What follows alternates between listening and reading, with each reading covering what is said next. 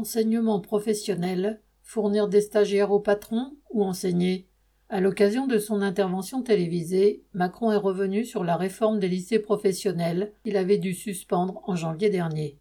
Son projet initial d'augmenter de 50% les temps de stage et donc de réduire le nombre d'heures d'enseignement s'était heurté à une forte résistance des enseignants.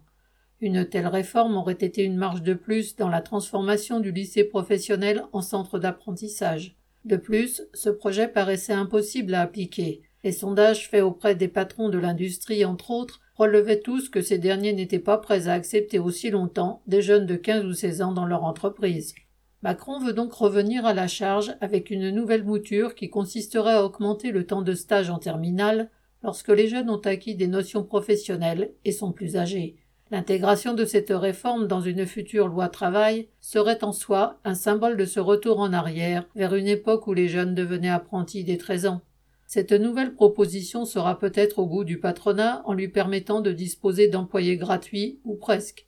Pour les enseignants, elle se traduira par une baisse du nombre de postes et pour les élèves par une réduction des enseignements théoriques professionnels et généraux. Elle est dans la continuité des réformes appliquées depuis plus d'une vingtaine d'années qui ont dégradé les conditions d'enseignement et réduit drastiquement le temps scolaire accordé aux jeunes des classes populaires orientés vers un métier.